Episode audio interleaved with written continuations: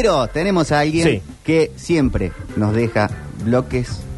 Mira, de estos con, un moñito. ¿Qué Fede Fritelli que está con Bienvenido a la nosotros? Argentina, Federico Fritelli. bravo. Muchísimas gracias, gente. ¿Cómo están? ¿Cómo Bien, andan? ¿vos? ¿Todo bien? Ay, bien, querido, qué decirte. Mira, hoy ¿Vos? te ¿Todo traigo. bien? ¿Qué sí, tenemos? Te traigo, pero un temita Uh. candente, pero para la comunidad del tenis. Es un poquito reducida. Bien, no importa. Pero quizás lo podemos ir agrandando con mis apariciones aquí. ¿Quién te dice? ¿Sabes qué me gusta? Que eh, me pasa mucho cuando algo me interesa, pero desde otro punto de vista. Me pasa mucho con el fútbol y Octavio. Y creo que con vos y en el tenis me pasa una cosa muy similar, que es me empieza a gustar algo que antes no me gustaba, pero no por el juego en sí mismo, sino por toda la explicación y la cosa alrededor. Bueno, hoy se viene una narrativa fuerte que vamos a tratar de que también te guste esta. O sea, esta narrativa, ¿no? Eh, sí, sí, me habían dicho, me habían dicho. Mira, Marí, cuando le pase a Durio conmigo. Qué bárbaro. ¿Qué? Quería, me empezó a gustar a Un Oasis, beso. pero de otro lado.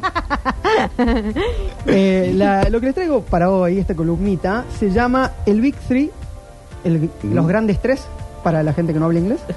Y la bueno, ¿qué es este tenis. doblaje? ok, Y la crítica del tenis. ok. ¿Cuál es la idea general que tengo hoy? Es rebatir un poco, o criticar, por así decir, la concepción generalizada que existe en el ámbito del deporte, pero también en todos los ámbitos, en el ámbito de la política, en el ámbito de la literatura, de la crítica, etcétera, de que eh, las disciplinas se revolucionan, cambian, eh, pasan de un estadio a otro por grandes intervenciones externas, por así decir, generalmente de un genio individual o de alguien que la vio, alguien que estudió desde afuera y intervino y hizo que cambie de un momento para otro. Hay grandes ejemplos de esto que puedo dar, pero generalmente se tiene esa concepción. Incluso en el fútbol, eh, que acá hay varios que somos futboleros, se suele hablar, por ejemplo, de una era pre-Cruyff y una era post-Cruyff, Mm. como si Cruyff hubiera sido quien, a partir de su intervención, cambió cómo se veía el fútbol hasta ese momento. Es una forma muy común de verlo, ese tipo de narrativa, la narrativa del héroe, por así decir, siempre está dando vuelta en el imaginario social de nuestra sociedad. Bueno, ahora vamos a tener uno que ha, ha generado cambios de reglas del fútbol. El Dibu, que ahora salió la regla que no se puede distraer al pateador en el Eh, penal. Eso es exactamente, y en ese caso como eh, una, una regla totalmente inconsciente, o sea, en contra de él, Sí. no, no a favor, como sería el caso de Cruyff, que él interviene para que cambie. Acá interviene para ganar y cambia. Bueno, es que eso va un poco con lo que yo quiero decir.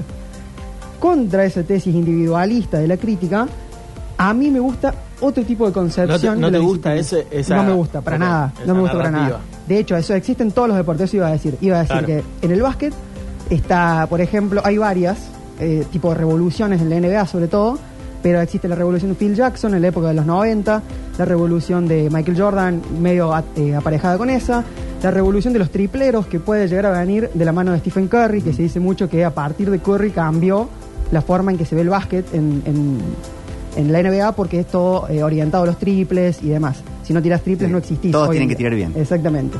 Pero siempre esto, ¿no? Como después de Curry, después de tal, después de tal. Y yo es como que yo no, yo estoy en contra de eso, de que sea después de una sola persona. La crítica que a mí me gusta es aquella en la cual eh, la propia disciplina está en constante reflexión sobre sí misma, está en, constan- en constante autoconocimiento de sí misma y tiene momentos de negación para con sí misma, para consigo misma. Eh, lo hace el básquet, lo hace el fútbol, lo hace el tenis, en permanente autoconocimiento de sí, produce nuevos escenarios donde la definición misma de la disciplina está puesta en juego. Eso es una visión que es inmanente de cada disciplina, es decir, es interna, no necesita de algo que la explique desde afuera, como sería una intervención genial de alguien que viene a eh, cambiar y revolucionar el estadio de las cosas. Es la propia disciplina la que hace jugar de alguna forma, o la que uno puede intervenir, pero interviniendo en la, en la reflexión ya existente de la disciplina, para cambiarse su- a sí mismo sus propias reglas, su propia dinámica, por así decir esta forma de pensar eh, la reflexión y, el autoconocimiento de las cosas, de los objetos y demás, no pensarlos como disciplinas pasivas, lo quiero, lo quiero citar porque los admiro mucho, viene de una, de una escuela alemana del romanticismo que se llama la Escuela de Jena. Friedrich Legel y Novalis son dos autores que hablan de esto justamente y lo hablan sobre la literatura. Ellos tienen una forma de ver la existencia en general, o sea, la realidad, como una, un todo pensante que reflexiona constantemente sobre sí mismo, en el cual nosotros estamos metidos en el medio. Por lo cual uno para conocer tiene que conocer, o sea, tiene que ir moviéndose, conociendo cosas que ya están pensándose a sí mismas en todo momento. No hay nada pasivo a lo cual uno viene a alumbrar con la racionalidad humana y dice esto es tal cosa y ahí empieza a existir. Sino que todo se autoconoce y al autoconocerse yo tengo que acercarme a él y dejar que se acerque a mí. O sea, yo cambio a la cosa conociéndola y ella me cambia a mí al conocerme a mí.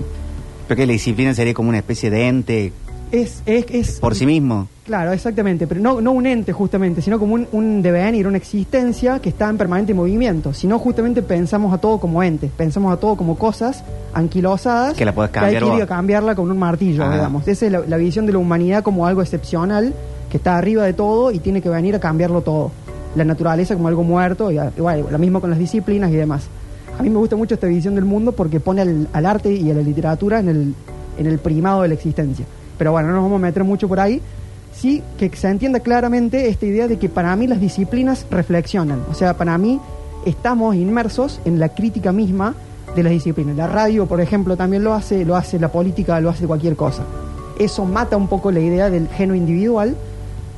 ¿En, el- ¿En qué sentido? En ese sentido de que viene afuera y rompe todo, pero el genio individual sería, en mi visión de las cosas, aquel que capta la crítica interna que existe en ese momento en la disciplina y es quien mejor la actualiza y la pone en juego en un momento dado. Entonces, Messi, para mí, cuando vino la otra vez y les contaba que para mí Messi no es un artista, Messi es un crítico, es justamente por eso, porque es la expresión de la crítica del fútbol para consigo mismo en un momento dado.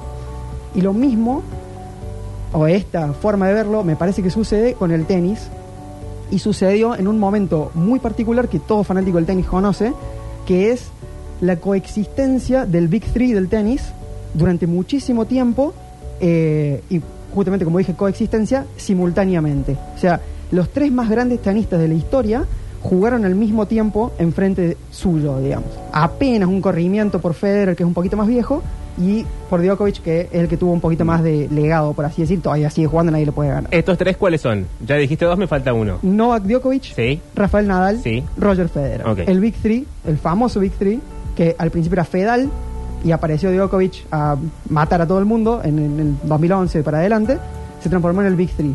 A lo largo de los años muchos han querido agrandarlo y decir, no, Big Four porque está Murray, Big Mm. Four porque Del Potro está empezando a jugar bien.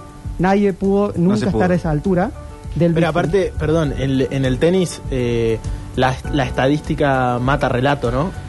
Yo no diría la estadística, pero sí en el tenis, creo que lo hablamos la vez pasada o algo mencionamos, de que el que juega mejor ese día gana, sí o sí. Claro, no, no, No es podés como el jugar mal y perder. Exacto. O sea, sí, podés jugar mal y, y, Eh, y ganar, Y ganar, podés jugar mal y ganar, pero el otro tiene que haber jugado peor. Exactamente. O, o tu, o tu nivel bajo tiene que ser más bajo que el mejor nivel del otro, por así Eh, decirlo. cla- no puede ganar el peor. Puede ganar si ese día jugó mejor que vos, digamos. Por Si- eso. Si tu nivel está tan claro. abajo, Está bien, está que el del otro jugó muy bien, sentido, tuvo un gran día. sentido. Pero eh, nadie sale de un partido habiendo jugado peor que el rival y ganando. Exacto. Eso sería lo... Como en el fútbol que pasa mil Sí. millones de veces. Nah, el fútbol es lo, es- es lo que nos hace sufrir, digamos. Y en el básquet tampoco, yo diría. Hay, hay varios deportes donde eso sucede, me parece. Capaz que tiene que ver con el hecho de que hay tantos puntos a lo largo que se termina imponiendo el, el de mayor jerarquía al final del partido. No, y también pensaba eh, no solamente en, durante el partido, esto que decís, sino a lo largo de, del tiempo, ¿no? Que eso es lo que hace que, que por ahí hayan, hayamos querido los argentinos en algún momento ponerlo a, a Del Potro porque decíamos, a este, a este pibe le da para ganarle a cualquiera, pero el tiempo lo aleja de, eso, de esos números y ese lugar en donde se puso Djokovic, lo propio con Murray, que no pudo entrar ahí, ganó Grand Slam, ganó Juegos Olímpicos, qué sé yo, pero eh, claramente los números de Djokovic eh, son eh, Obvio, o sea, tremendos. hay eh, con este tipo de hegemonías y este tipo de eras, eh, siempre hay un nivel de imposición que para mí queda muy marcado con el ranking del, del tenis, que ha, ha pasado parecido acá en el fútbol, que y todo el mundo se, se queja cuando, por ejemplo, sale a final de año que el número uno del ranking IFH o FIFA Mm. es el Manchester City y no ganó nada, no ganó ningún torneo durante el año. Y vos decís, bueno, pero fue el mejor durante el año porque el ranking se mide así. Bueno, en el tenis pasa algo parecido. O sea, el, el mejor durante el año es el número uno del mundo. O sea, no hay ningún tipo de duda. Fue el que más deporte jugó. Estos son números. El que mejor le fue. Y claramente, o sea, a lo largo de las eras, la estadística ahí sí te mata el relato. Porque si ganaste 22 Grand Slam, no te puedes comparar nunca con Del Potro que ganó uno solo. Es imposible. Y vamos a hablar un poquito de todas estas cosas, incluso el tema del Potro. Porque volvemos al, al tema de la crítica.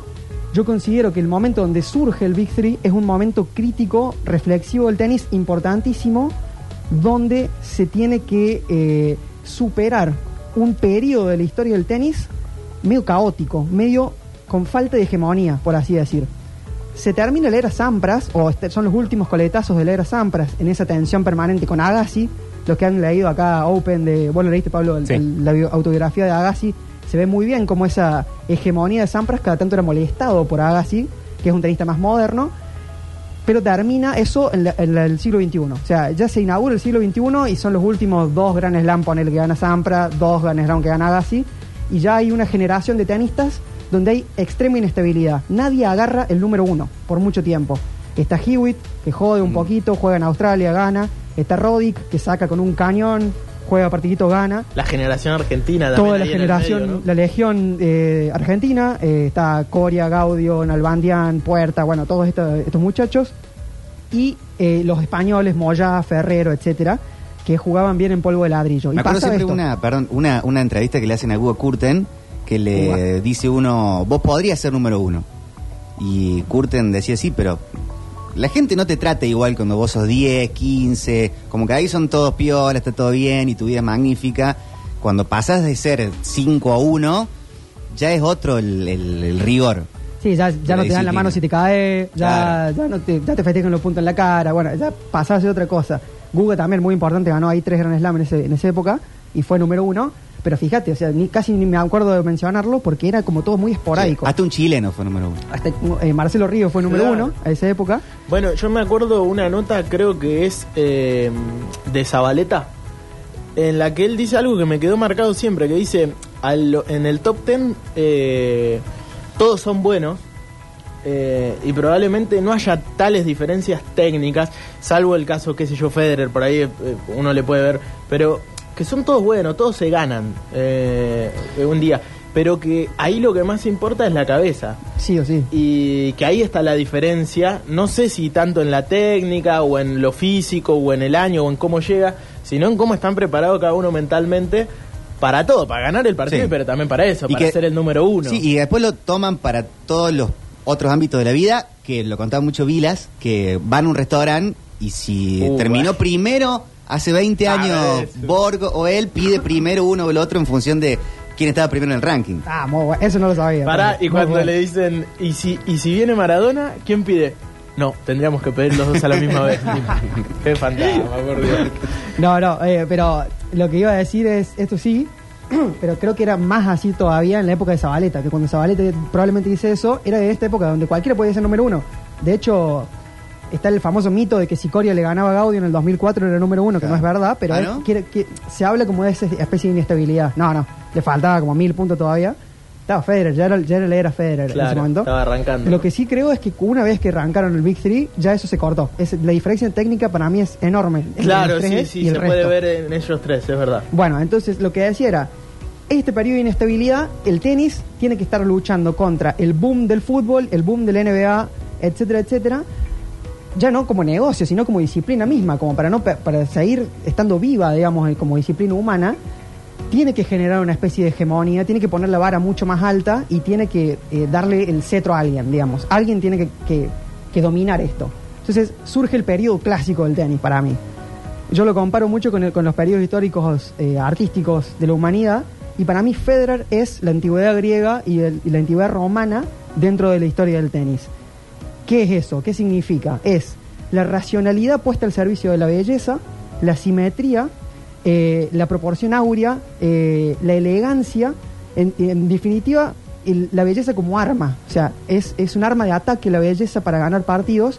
Cada golpe está técnicamente llevado a su perfección, que para los griegos la belleza era la, eh, la correspondencia total entre la forma y la idea. O sea, el golpe perfecto y la una forma parecía al golpe perfecto era bella. Entonces, para mí, la belleza de Federer tiene que ver con eso, en que todos sus golpes son parecidos al golpe ideal como tiene que ser. Esa forma de jugar al tenis generó una hegemonía que no se había visto nunca antes en la historia del tenis. Me pueden decir, no, en los 60 Connors, bueno, pero era otra época, ni siquiera jugaban todos en el mismo lugar. Eh, durante el año se jugaba cuatro meses y después cuatro meses no se jugaba. Bueno, en la, en la era moderna, Federer fue número uno del 2004 al 2009. Es una locura. O sea, fue cinco años el mejor en lo que él hacía, en todo el mundo, las 7 billones de personas que existen. Eso cambió completamente el panorama del juego. eh, y lo hizo con una máxima virtud. En ese momento para el tenis, para definir lo que es el tenis, se definía para mí como elegancia. Y eh, de hecho creo que el tenis mismo quedó atado a esa idea de que el tenis es la elegancia. ¿Por qué? Porque Federer es el número uno y mira cómo juega Federer, juega elegante, parece que está bailando. Ese momento de definición eh, fue un momento de la crítica, o sea, una negación del tenis para consigo mismo de lo que venía antes y que impuso esta, esta hegemonía federerística, por así decir. Obviamente es una hegemonía muy anglosajona, una hegemonía muy de la precisión, de, de- Federer es suizo, eh, hegemonía blanca, hegemonía... Así se aburren en. Suiza. ¿Quién, quién lo había dicho? Sí, sí. Algún político lo había dicho, se aburren en Suiza. Lo- los suizos se aburren, y bueno, y por eso juegan también al tenis. Entonces, se genera eso, pero para, para que eso continúe en el tiempo y se eternice y perdure, tiene que tener una tensión con algo, pues, se, se tiene que mantener Mm. activo, como Messi y Cristiano. O sea, es imposible que los, los dos hayan jugado 15 años a ese nivel Claro. sin el otro, digamos.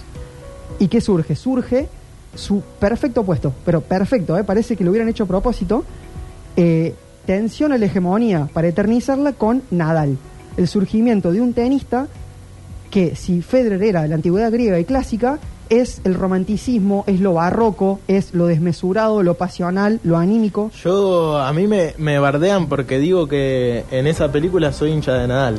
Y ah, yo Y siempre fui como que- federerista, pero claro, ahora sí, sí, sí. porque es increíble que hay como, eh, me parece es más es parecido a, a Leo Federer, si se quiere, es inmaculado prácticamente, y Nadal tiene ese roce de, de- Es más de cristiano. orgullo, claro, Es, es más Cristiano Ronaldo. de orgullo, de festejarte el punto y de y de sacar un plus en, en, en momentos donde vos decís este tipo no da más, está lesionado y, te- y te da vuelta el partido. Claro, es como de hacer intervenir cuestiones que parecen extratenísticas dentro de lo tenístico y con eso te sobrepasa, te pasa como te pasa por encima, básicamente. Tremendo. Por eso digo, el músculo, el- la valentía, el coraje y además, o sea, lo, lo principal es la tierra, porque es el rey de la tierra batida, la suciedad, el grito, la fealdad, o sea, casi toda la foto que vos ves de Nadal pegándole una pelota está con el cara todo así, o sea, Sí. todo deformado. Despeinado. Claro, o sí, sea, se saca el pantalón del culo. Se saca el pantalón del o sea, culo, es todo lo, transpira. todo lo contrario a, es a latino, Federer. es latino, es, un- Sí, es un, sí, un sí, jugador sí. latino, es la fuerza Sí. y su máxima virtud contra la elegancia es la potencia. Entonces, es la pelea de la elegancia y la potencia. Es zurdo. Es zurdo. Hay, hay una foto que le pasé ahí a Alexis, ya la vamos a poner.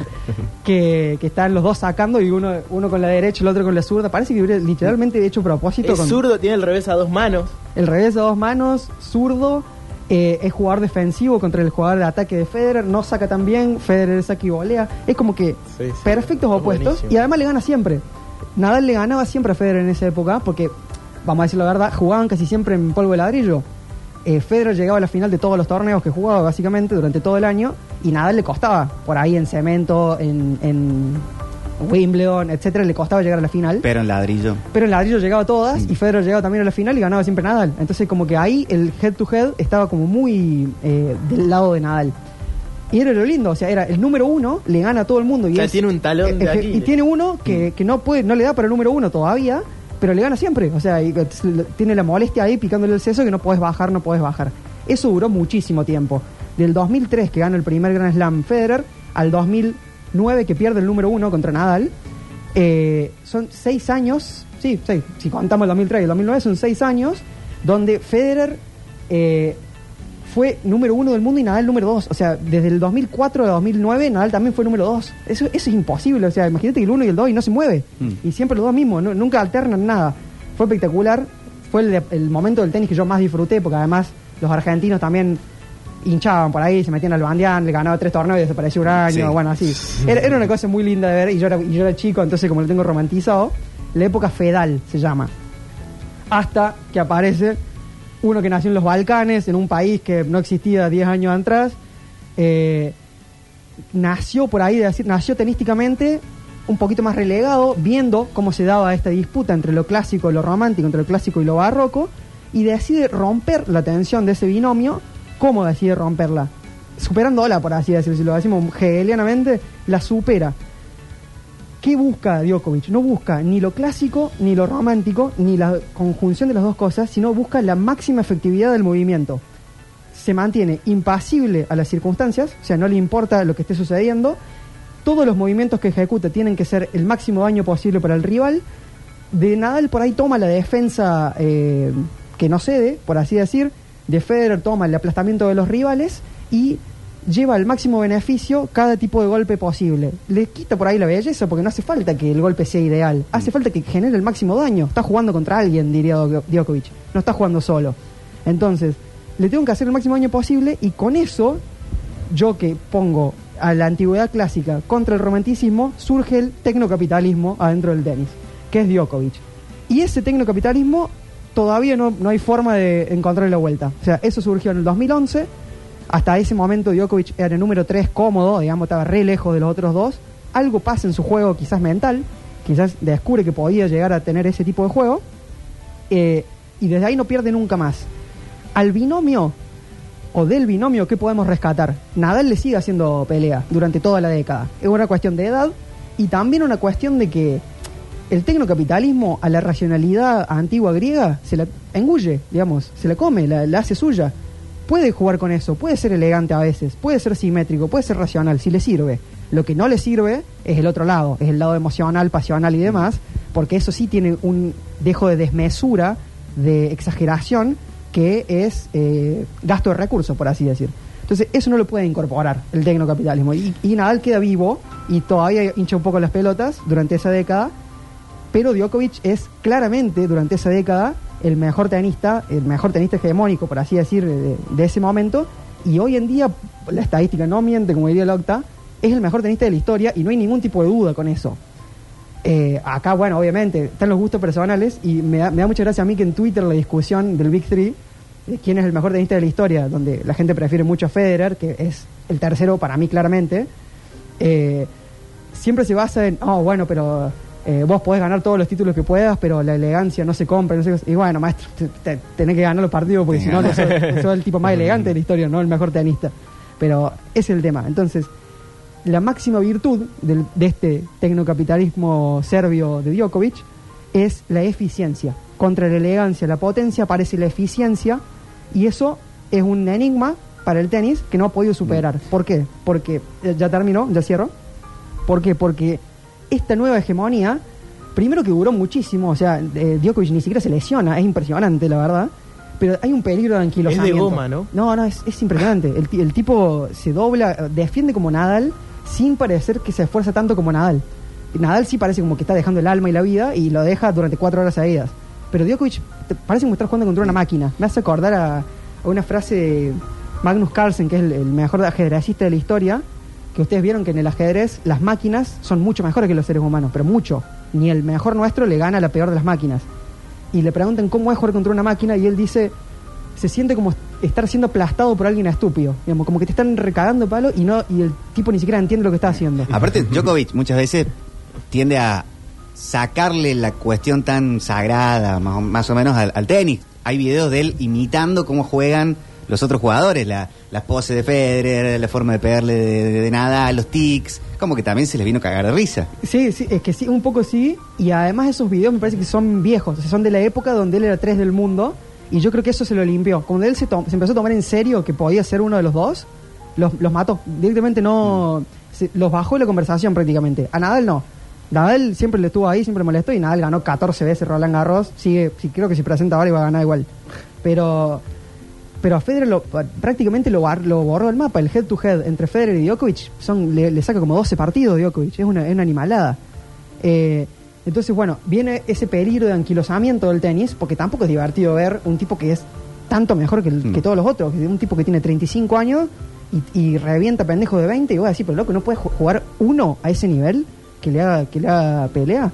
Bueno, ahí yo creo, ya estamos haciendo futurismo, que tiene que venir un nuevo giro de la rueda. Si ya un giro de la rueda fue el Big Three, otro giro de la rueda reflexiva del tenis tiene que ser o una nueva generación o eh, que Djokovic mismo en su propia autorreflexión colabore, porque todos sabemos que cada uno también se critica a sí mismo, está en permanente autorreflexión y conocimiento, y Djokovic, esto es una opinión personal, es un estúpido, es una persona muy tonta, o sea, él mismo, para consigo mismo. Él, en este momento, podría estar en el Grand Slam número 25-26 si, no se, si se hubiera vacunado, por ejemplo, es el único tenista de los Sí. primeros 100 que no se vacunó. Y no lo dejaron entrar a Australia y no lo dejaron entrar a Estados Unidos porque se puso esa bandera que primero jugó al tenis y después defender la bandera. O sea, siento eso yo, ¿no? Como, bueno, la crítica de Djokovic consigo mismo ha ayudado a que se desanquilose un poco el tema y ha ganado, han ganado otros Grand Slam porque no jugó él. Si jugaba él, que los ganaba, no tengo ninguna duda. Y la segunda, que eso es lo, lo último que quería decir, es quizás el surgimiento de un nuevo talento o una nueva beta sea la incorporación de este tecnocapitalismo y lo que todavía se le opone, que es la, la pasión nadalística, por así decir. Y parece haber surgido un tenista que es así, Uy. que es Alcaraz. Vamos a ver, yo no quiero hacer futurismo, Acá realmente es muy bueno. Sí, sí, sí. Carlitos Alcaraz.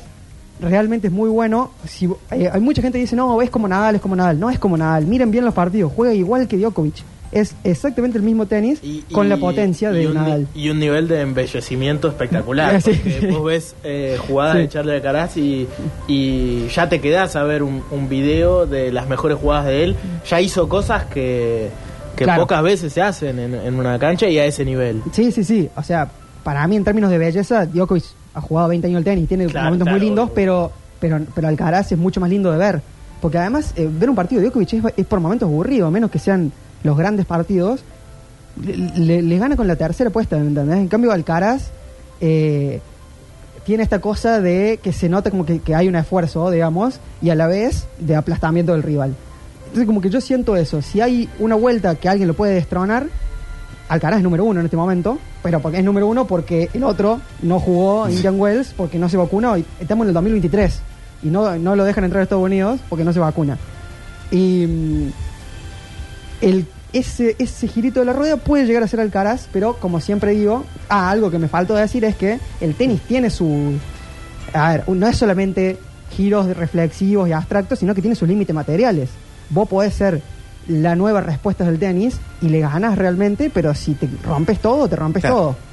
Eh, del Potro probablemente fue una, una especie de crítica en su momento, pero no le dio, no le dio el cuerpo, no le dio el cuerpo a Murray, no le dio el cuerpo a, a Del Potro, no le dio el talento a Silich, que lo hablamos la otra vez, y bueno, esas cosas pasan. Yo le pongo mi fichita al Caraz, esperemos que no se rompa, pero tiene un gran slam contra 22 de Djokovic y Nadal, así que vamos a ver el futuro. Excelente, Fede. Señores Federico Fritelli, te encuentran en Instagram como arroba Fede Fritelli. Nos encontramos de acá a 15 días. Perfecto, perfecto, muchísimas gracias chicos. Lo pueden escuchar también en nuestro Spotify, va a caer en Twitch, va a caer en YouTube, va a caer en todos lados. ¿No vamos a la música? En el próximo bloque tenemos de todo, ¿eh? porque hay confesiones, también tenemos eh, deporte, fútbol, mucho más fonola en este Metrópolis 2023 que arranca el cierre de marzo de esta manera, remix total. Justice y los MGM.